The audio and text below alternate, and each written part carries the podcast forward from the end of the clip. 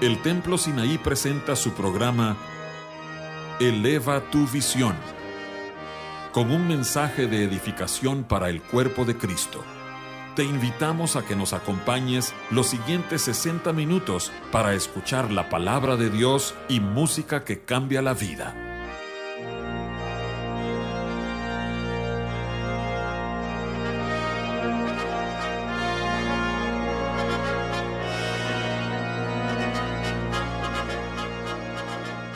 Dios les bendiga, hermanos y amigos.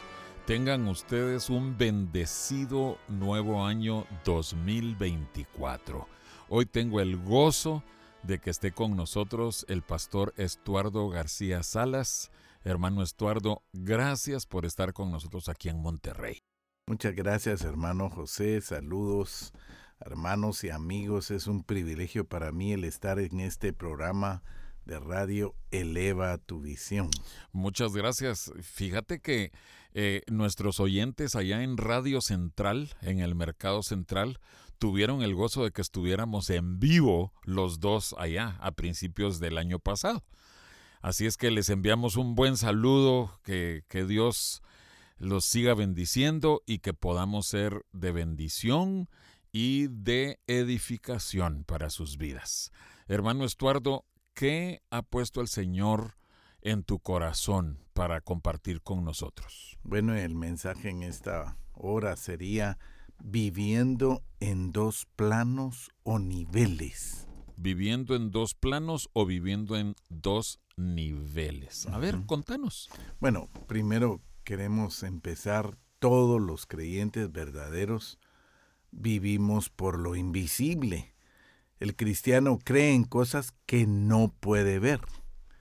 Y si quieren, me acompañan, por favor, a Primera de Pedro, capítulo 1, verso 8.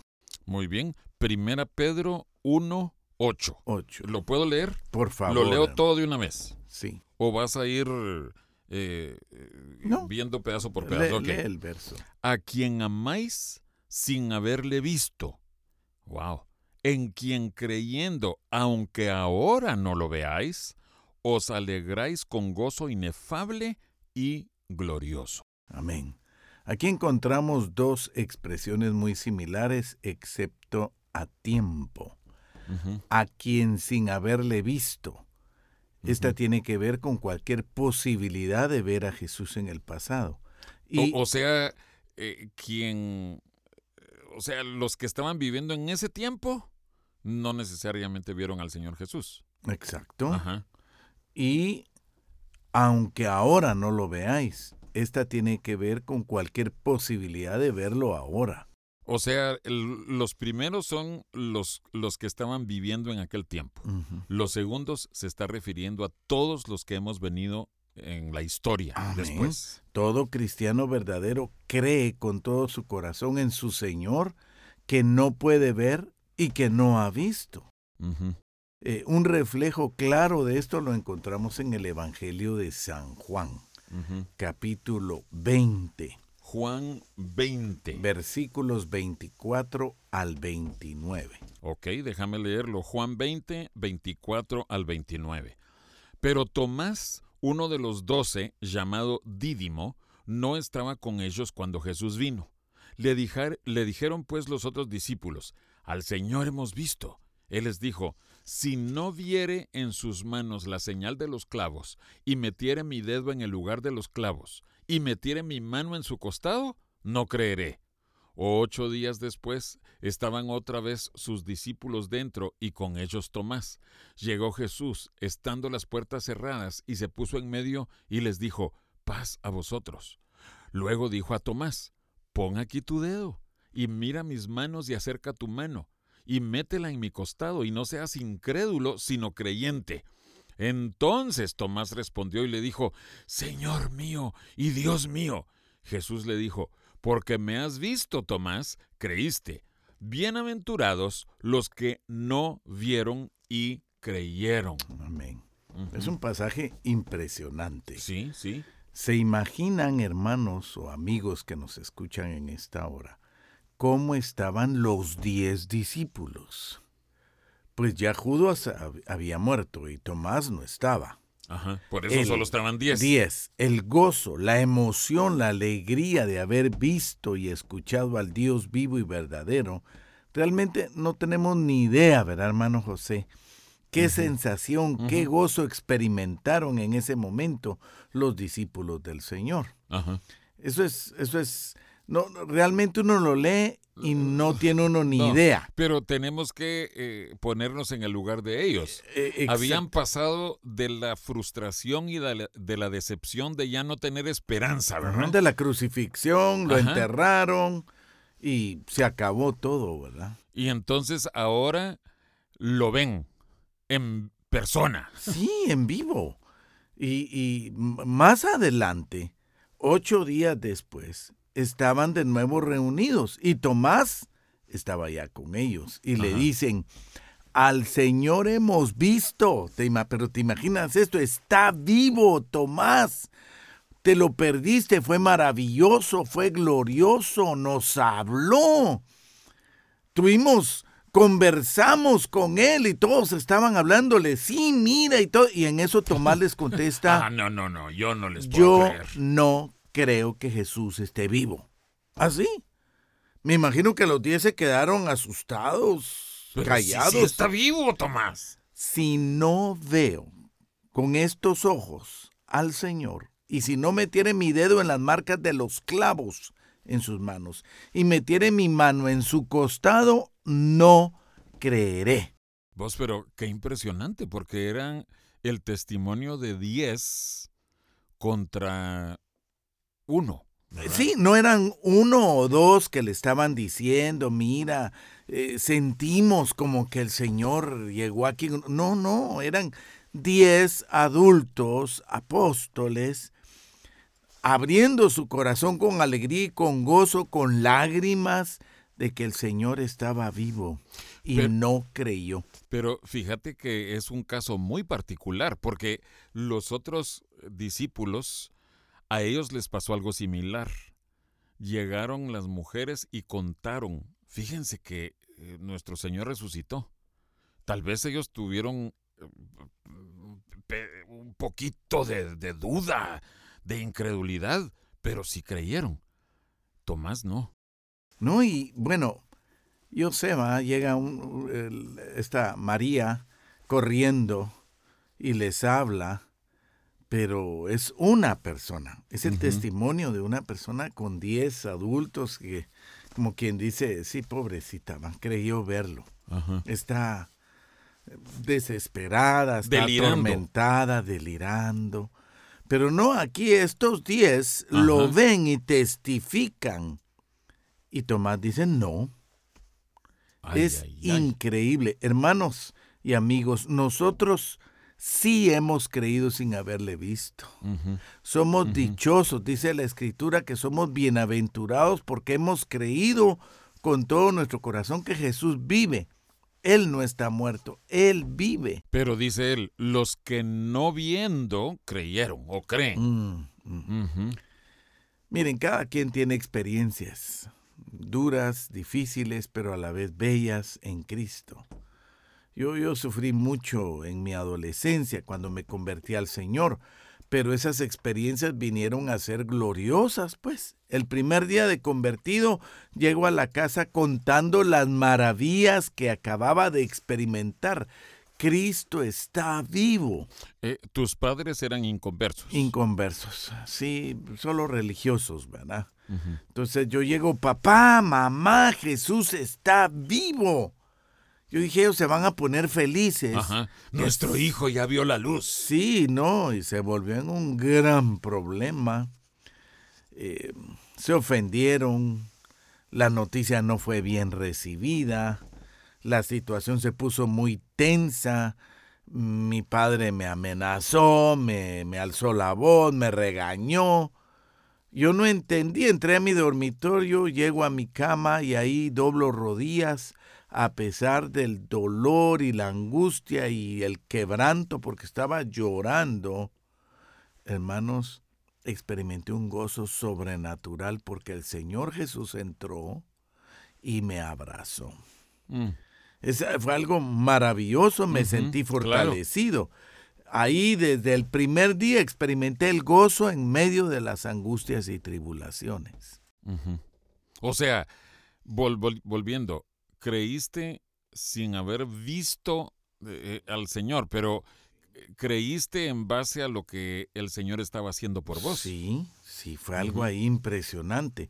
Mira, todo hombre de Dios ha vivido como viendo al invisible. Eh, haciendo referencia a los hombres de fe que se sostuvieron como viendo al invisible. Desde tiempos muy antiguos, como el ejemplo de Abraham.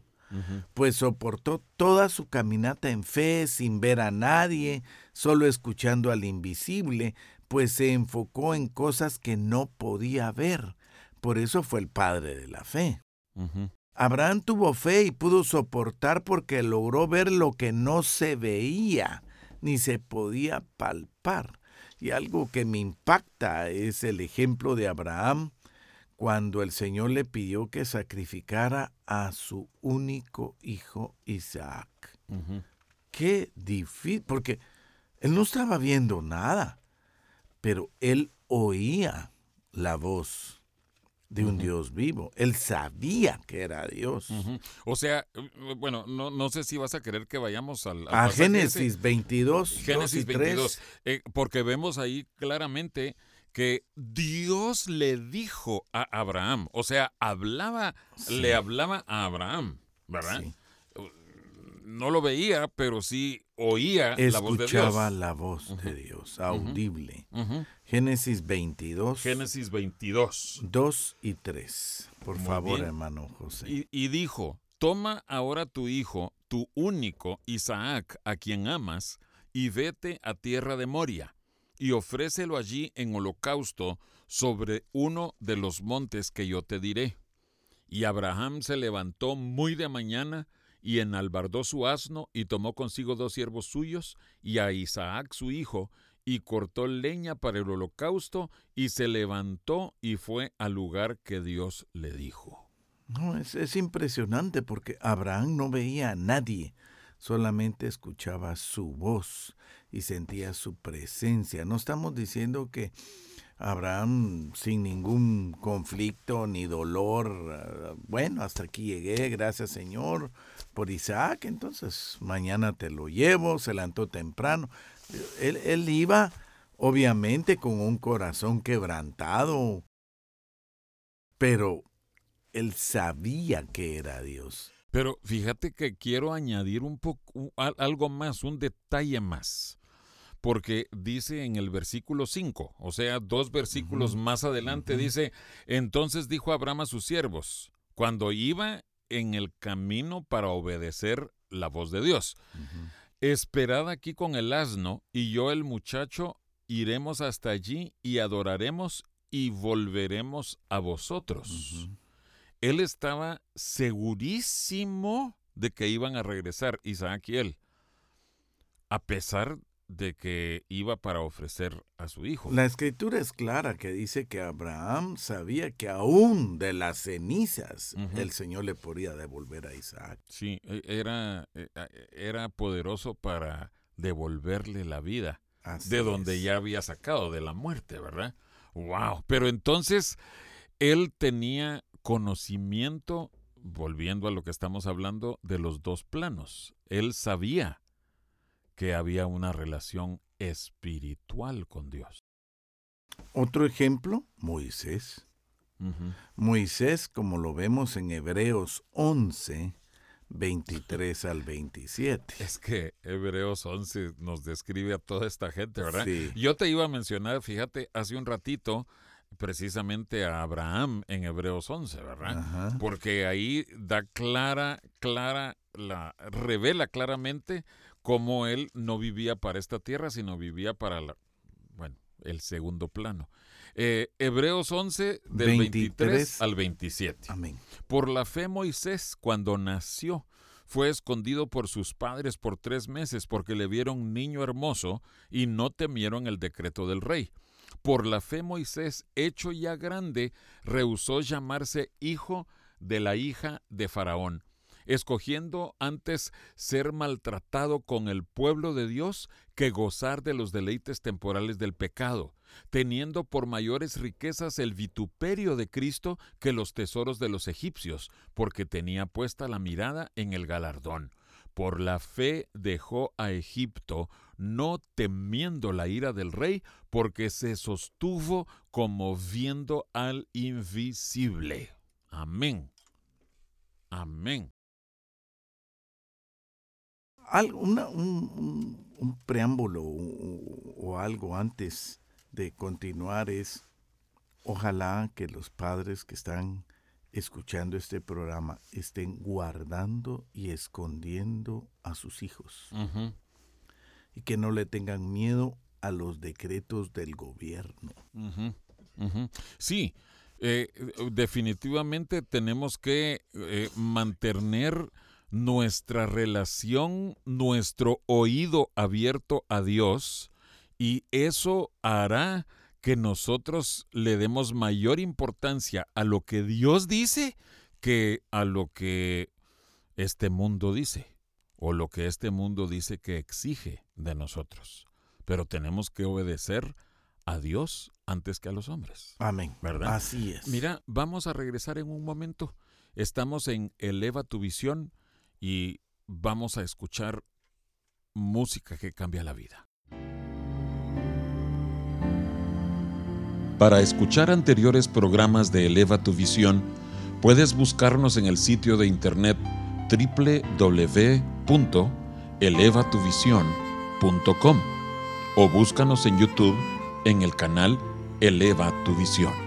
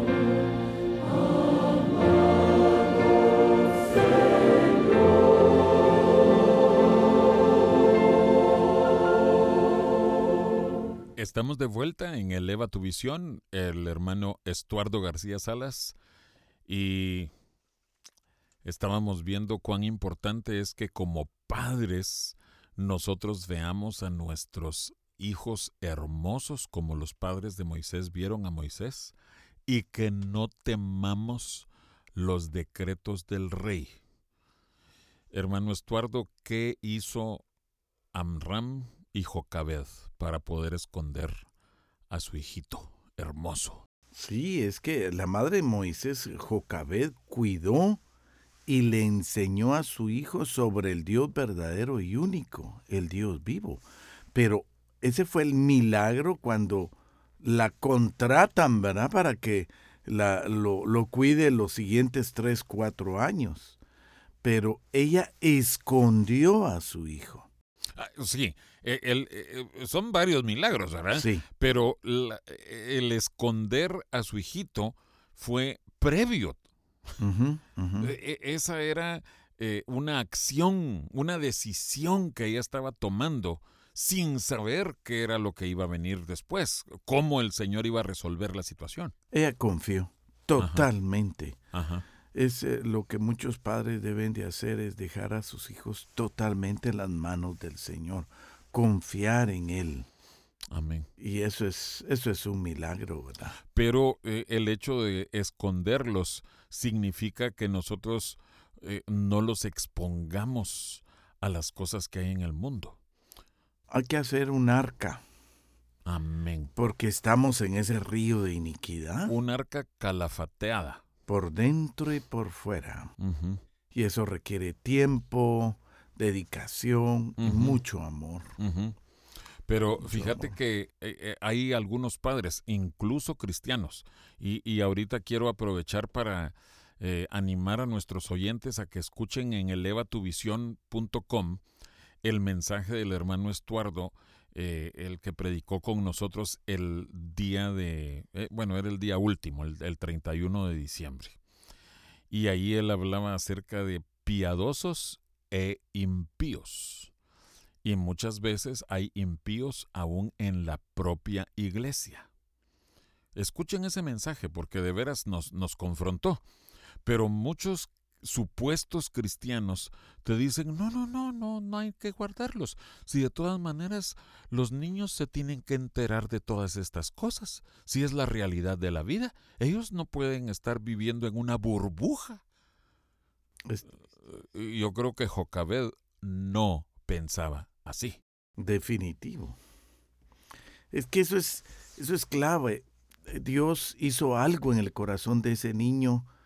Primero fue escondido y guardado. Luego el milagro de que fue salvado, De rescatado. Y luego es contratada la mamá para que se lo cuide a la hija de Faraón. Y ahí ella le enseñó, le ministró, Inculcaba. inculcaba la palabra, la ley de Jehová en el corazón del niño. Es, es impresionante, entendemos que los primeros tres años de un niño son muy importantes para desarrollar su personalidad, su carácter. Y Jocabed hizo eso con Moisés. Moisés creció ya en el palacio de Faraón con todas las riquezas imaginables y al final lo rechazó todo porque caminó como viendo al invisible. Eh, eh, amigos, las cosas invisibles de Dios están ahí, pero simplemente no se pueden ver sin fe. Al vivir así, estos cristianos de primera de Pedro experimentaron lo invisible de manera tan vívida y tan satisfactoria que a pesar de las persecuciones, angustias y aflicciones, pudieron regocijarse con gozo inefable y glorioso. Y ahí estamos nosotros también, amigos y hermanos. Fíjate que eh, es importante lo que estás diciendo, que esto es aplicable a nuestra vida también, porque fue aplicable también a la vida de Moisés. O sea, en el principio, ahí en Hebreos 11, estamos viendo la fe inconmovible de Jocabed. Pero después, en el pasaje que leíamos, Moisés mismo tuvo que tomar decisiones. O sea, primero fueron los papás. Estos papás inculcaron esa fe y ese eh, creer en el invisible, lo inculcaron en Moisés. Pero el corazón de Moisés fue probado también. Entonces, por eso es tan importante este mensaje para nosotros hoy, hermano Estuardo. Porque nosotros también vamos a ser probados en cuanto a creemos en aquel y a aquel a quien no hemos visto. Tenemos que creerle. No, y mira, la escritura se ve en varias oportunidades el Dios de mis padres. Ajá. Pero tiene que llegar un momento en que tiene que ser su Dios, su experiencia, Su, su propio Señor no estoy aquí porque aquí está la religión de mis papás, porque aquí me traían o no, ya tiene que haber una experiencia. Tiene que experimentar ver al invisible. Amén, amén. Fíjate que eh, hace muchos años, eh, bueno, vos y yo conocimos eh, a un pastor muy amado, el hermano Tito Salguero, el papá del mm. hermano Wesley Salguero. Amén, mi amado. Pero recuerdo un mensaje que él predicó, eh, eh, que el, el, primer encuentro, o la primera vez que Dios le habló a, a Moisés, le dijo, yo soy el Dios de Abraham, de Isaac y de Jacob, y de tu padre. incluyó a los padres eh, de, de Moisés como los hombres de Dios, ¿verdad? Pero lo que vos estás diciendo es no podemos depender, ah, yo soy hijo de un hombre de Dios. O yo estoy en una iglesia con un pastor excelente que ama mucho a Dios, Dios lo usa, Dios le habla. No, yo mismo tengo que tener esa experiencia y ese conocimiento del invisible. Es, es importantísimo porque el cristiano que describe Pedro cree en el mundo invisible y esto nos distingue de toda clase de materialismo. Vamos a ir entrando poco a poco en eso. En otras palabras, el cristiano verdadero no le da mucho valor a lo que se ve, no vive solo de aquello que puede palpar, no, él persevera viendo lo invisible. Es importante eh, que entendamos esto. Lo que es espiritual tiene existencia, existencia real. No es que sea algo pasajero, sino todo lo contrario. Es lo realmente verdadero, pero es espíritu en lugar de materia. Por ejemplo, de lo verdadero es un caso, es el tabernáculo de Moisés que ahí en Hebreos 9 encontramos en los versos 23 y 24. Hebreos 9, 23 y 24. Ok, déjame leerlo. Hebreos 9, 23. Dice, fue pues necesario que las figuras de las cosas celestiales fuesen purificadas así, pero las cosas celestiales mismas con mejores sacrificios que estos, porque no entró Cristo en el santuario hecho de mano, figura del verdadero, sino en el cielo mismo para presentarse ahora por nosotros ante Dios. Amén. Jesús no entró al tabernáculo de Moisés, el físico, pues. Eh, e, esa era una figura del verdadero. Lo celestial es lo verdadero. Lo o sea, los dos planos de los que se refiere el título lo, celestial es lo verdadero, lo físico aquí en la tierra es sombra de lo espiritual, de lo verdadero, de lo eterno. El cristiano cree eso y vive a la luz de ello y eso lo distingue para siempre de todo tipo de materialismo, porque para él lo espiritual es lo verdadero y eterno y lo material es una neblina pasajera que se arruina, se pudre, se acaba, se rompe. El cristiano no solo cree en el mundo invisible, sino que cuenta también con él. Esto es muy importante. O sea que actúa, planifica y vive como alguien que considera la realidad de lo invisible en su vida y la vida de su familia. Eh, fíjate que eh, esto es, eh, como decís, es sumamente importante. No es que nosotros vivamos en un mundo como lo llaman, eh, imaginario o de juguete. Ay, no, es que yo solo pienso en, el cielo. No, también somos realistas, estamos aquí en la tierra, pero todas nuestras decisiones tienen que ser tomadas a la luz de la eternidad del plano espiritual. Es que eso es clave. El verdadero cristiano cuenta con el otro plano o nivel de modo que la presencia invisible de Dios en el reino eterno, el Espíritu Santo y todo lo celestial, en sí la esfera invisible realmente influye en su vida para toma de decisiones. Mira, vos, vos como, como pastor, ¿verdad? Pues estás en el, en el plano espiritual como pastor, pero en tu vida privada, eh, eh, ¿tenés ejemplos vos de, de cómo debe vivir una persona el plano natural, porque vos te desempeñas eh, toda la semana como un profesionista, ¿verdad? Contanos algo de eso. Bueno, rápidamente puedo decirles que eh, en Guatemala, pues yo tengo una oficina, un buffet, no sé cómo se le dice aquí en México. Sí, buffet contable. Un buffet contable, teníamos más de 120 empresas, estaba muy bien, pero viene el llamado. Entonces el llamado, lo espiritual para servir a Dios era mucho más valioso que ese buffet. Entonces yo lo iba a regalar, lo iba a dejar a alguien, ¿verdad? Porque yo me quería ir a, administrar al Señor.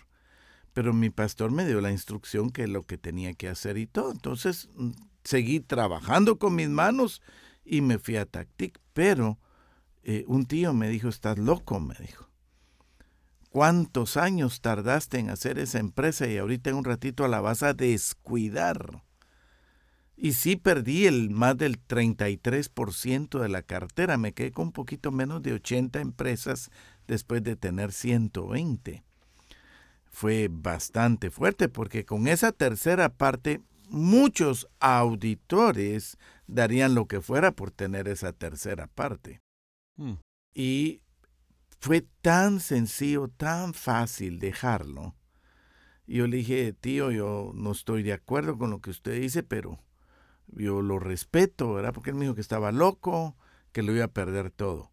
Tristemente, él lo perdió todo. Mm. Era el tío rico de la familia, lo perdió todo. Wow. Todo. Pero no caminaba con Dios. No, no. Después empezó a caminar con Dios cuando vio el error que había cometido, gracias a Dios. Y después te entendió por qué vos habías tomado aquella decisión. Claro. Y ahorita tenemos ya 140 empresas. O sea, hemos crecido y Dios nos ha bendecido y todo por darle prioridad al plano espiritual, no al material. Eh, fíjate que eh, nosotros hemos tenido... Eh, muchas experiencias con hermanos que enfrentan esta disyuntiva. ¿Cómo, escojo? ¿Qué escojo? Y fíjate que es precioso que cada vez que han escogido los hermanos, de acuerdo a lo que el Señor está pidiendo para ellos, cada vez que han escogido en base a lo espiritual para sus vidas, hermano, es precioso como Dios ha respaldado esas decisiones. Y curiosamente, en la mayoría de esos casos, hasta los ha bendecido más materialmente. Aún habiendo renunciado a lo material, el Señor los bendice más en lo material. Por ejemplo, fíjate que, y esto lo saben cualquier eh, contador, auditor que tiene un bufete, tres días a la semana le dedicamos al bufete y el resto de días de la semana las cosas del Señor. Ah, bueno, solo para que nuestros oyentes entiendan, tu iglesia que pastoreas está a cuatro horas de la, capital, que es donde pues. vivís. O sea que te, a media semana te trasladas a Tactic, estás ahí cumpliendo tus labores pastorales y el domingo en la noche te regresas a Guatemala. Así es, así es. Y, y ha sido una bendición y hay gente que no puede hacer eso, menos eh, cinco o seis días, quieren trabajar siete y, están descuidando lo verdadero. Pero había, hay, hay un hermano que antes pues asistía a una congregación en el oriente del país y la empresa, él trabajaba en una empresa muy grande, multinacional, y le dijeron que él tenía que escoger un área de los tres lugares a donde le enviarían como supervisor de ventas. Pero en tres, en dos, no había una iglesia. Ah. Y él escogió Cobán porque él sabía que había una iglesia de nosotros ahí en Tactic. Esa fue su prioridad. Él pues pensó en su familia, en sus hijos. Su prioridad no era donde ganaba más, sino donde podía guardar y guiar a su familia a las verdades eternas en Cristo Jesús. Eh, sí, es que así es como tenemos que tomar nuestras decisiones, viviendo en este mundo. O sea, todos tenemos que trabajar, todos tenemos que cumplir con sostener nuestras familias, darles una, una vida mm, agradable y buena. Pero las decisiones se toman tomando en, en cuenta primero a Dios. Sí, qué plano, eh? es que vamos a ver eso. Lo invisible en realidad da forma a los planes del cristiano. A ver, repetime eso. Lo invisible en realidad da forma a los planes del cristiano. Determina sus hábitos y le anima, consuela y apoya. Amén. E, es importante en esta hora que entendamos entonces que el verdadero creyente vive en dos planos o niveles. El de lo natural y el de lo espiritual. Ahora, el hecho de que la religión pagana se haya mezclado con el cristianismo y haya creado un pervertido y falso punto de vista de lo espiritual, jamás debe ser motivo para rechazar la verdadera vida en el espíritu. Por ejemplo, solo porque los musulmanes oran de manera errónea y obedientes cinco veces al día, no es razón para que yo no ore. O sea, vos no tenés que pensar, ay, es que aquellos oran mal. Vos tenés que pensar, Dios pide de mí que yo ore. Sí. O, los mormones que tienen el libro del mormón no es motivo para que yo desprecie las sagradas escrituras porque ellos tienen es el libro. Es independiente una cosa de otra. O solo porque los de la ciencia cristiana se reúnan en e, un edificio de una iglesia no es motivo para que yo vaya y desprecie el templo físico en donde nos congregamos. Esto es clave. Por favor, entendamos esta verdad. La realidad de la falsificación nunca nos debería obligar a desechar lo real. Eso es bien importante. El que es por eso que el cristiano verdadero, el que ha nacido de nuevo, es una criatura maravillosa, misteriosa, extraña y desconcertante. Eso parece yo. Yo soy maravilloso o extraño. ¿Cómo, así? No, no se refiere a nuestra naturaleza en sí, pecaminosa, ¿no? Fallamos, somos débiles, humanos. humanos. Pero al nacer de nuevo, empezamos a caminar en dos planos, el físico y el espiritual. Y eso es lo que hace el cambio. Ok yo sé que vas a empezar una explicación ahorita, pero eh, regresamos en un momento. Estamos en Eleva tu visión. El Templo Sinaí está situado en la colonia Progreso, calle artículo 123, número 2506. Y nos reunimos los miércoles y viernes a las 7.30 de la noche y los domingos a las 10 de la mañana.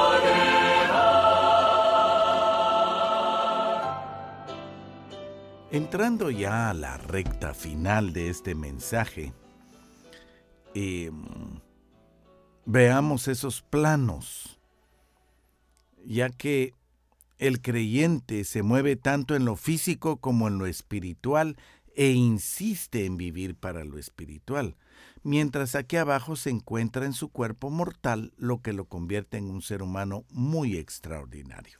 Vamos a ver un ejemplo. Imaginémonos a dos vecinos en la ciudad de Monterrey. O sea, dos vecinos, así se dice, ¿va? dos casas viviendo a la par. Viven en la misma calle, en la misma calle, perdón, dos casas pegadas la una de la otra, pero son tan diferentes como la noche y el día. Claramente, uno de ellos es un antiguo y, absoluto pecador, pero es un bonachón.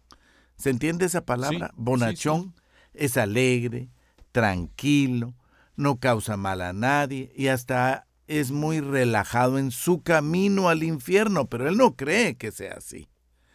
No porque él es bueno. Sí, es fácil tratar con él, no molesta a nadie, es amigable y saluda cuando va por la calle se trata de un pecador, un Esaú. Eh, perdón, perdón, explica a qué te referís, la diferencia entre Esaú y Jacob. Bueno, Esaú amaba lo terrenal, la carne, representa la carne, y Jacob, a pesar de sus debilidades y su caminata torcida, amaba lo espiritual. Entonces, Esaú y Jacob eran hermanos hijos de Isaac. Es importante porque mucha gente no... ¿Quién es Esaú? No, pero solo para que eh, confirmar lo que estás diciendo. Esaú no se ve que él fuera un engañador. No. no, no se estaba aprovechando de, otros. De su papá ni nada. Se aprovecharon de él. Sí. ¿Verdad? Ajá. También otra cosa, fíjate que un maestro hace muchos años decía que Esaú en su linaje fue fructífero antes que Jacob. O sea, todo parecía bien, ¿verdad? Sí. Solo tuvo ese detalle que menospreció la primogenitura, pero de ahí todo parecía bueno. Es que, es que esa es, esa es la idea. Ese es el, mensaje que da la vida de Esaú. Es un bonachón, es una persona agradable, buena, aparentemente todo bien solo que desprecia las cosas eternas. No le tiene ningún interés a las cosas espirituales. Eh, es una persona rebelde, pero muy agradable en la conversación. Eh, hablando de este pecador vecino, ¿verdad? Eh, y, el, y el trato con los demás en sí, pues es agradable. O sea, es afable, pero su camino va directo al, al eh, infierno. Eh, eh, fíjate que en Hebreos 12 lo dice de esta manera, el profano Esaú. Mm. O sea, las cosas espirituales, él no las respetaba, él no las apreciaba, era un profano. Sí, no, cero interés no sé si han oído este dicho, es el alma de la fiesta. Sí. alegra a la gente, no se preocupa, vive el día como si no pasara nada, él disfruta la vida sin ninguna preocupación. Ese es el primer vecino. Ese hombre vive en un plano, solo en un plano, el material. Ahora, junto a este hombre vive un creyente, alguien que ha nacido de nuevo y ha recibido el bautismo del Espíritu Santo, pero que tiene sus problemas normales del día a día. Como Jacob. Jacob llora cuando aparentemente no hay por qué llorar. A veces se entristece cuando ve cómo está la condición de la juventud de la niñez. Se preocupa cuando alguien lo aborda con deseo de hablarle, pues tiene una carga de vida por esa persona y ha pasado tiempo orando por ese hombre y ahora tiene la oportunidad de transmitir el mensaje del Evangelio.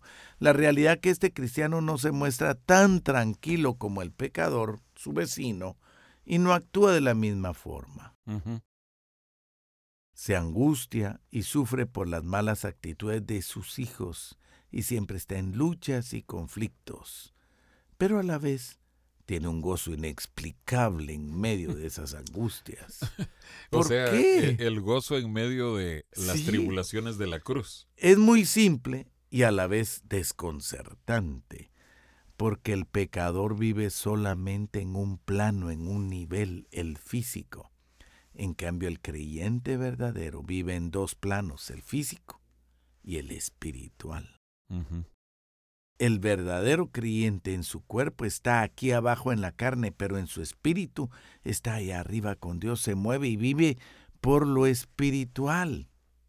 El resultado es que no es tan agradable para un hombre pecador y que aparenta ser buena persona estar cerca de un verdadero creyente como podría ser. No, no, no ama la santidad, la piedad del verdadero creyente. Para el mundo somos locos, fanáticos, no nos comprenden porque ellos viven en un solo plano, el físico.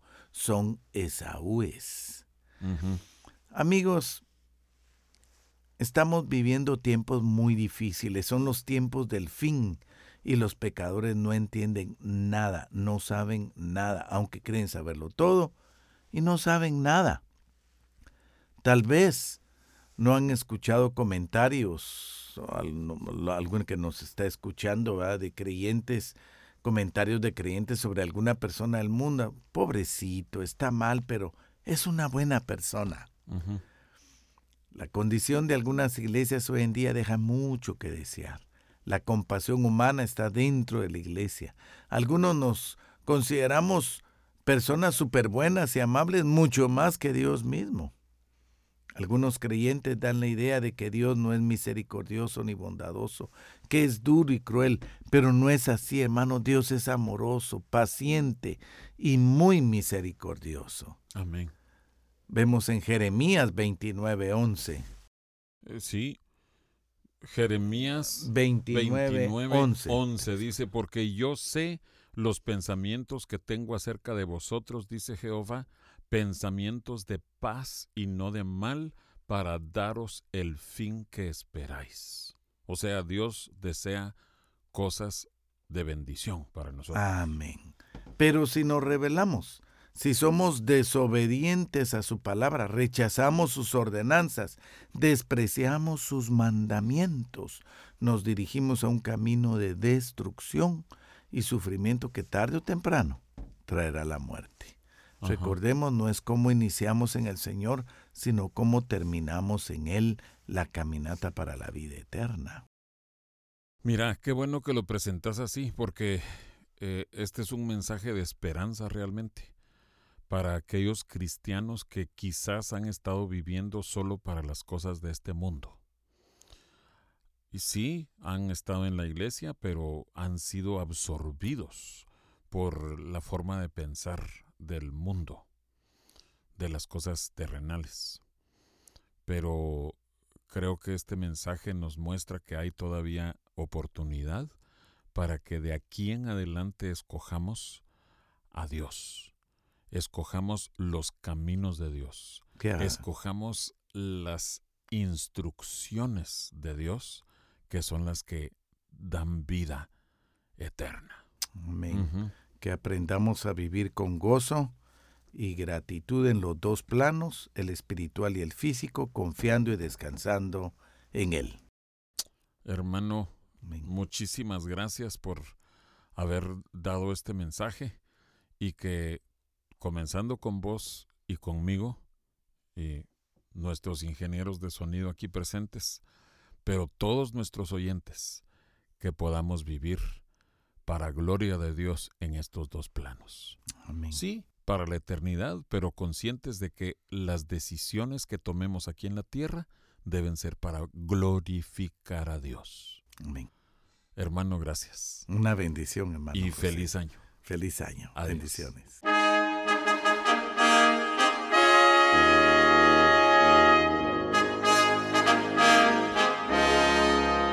El Templo Sinaí agradece el favor de tu atención.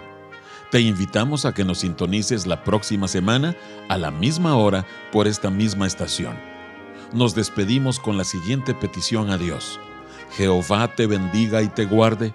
Jehová haga resplandecer su rostro sobre ti y tenga de ti misericordia. Jehová alce sobre ti su rostro y ponga en ti paz.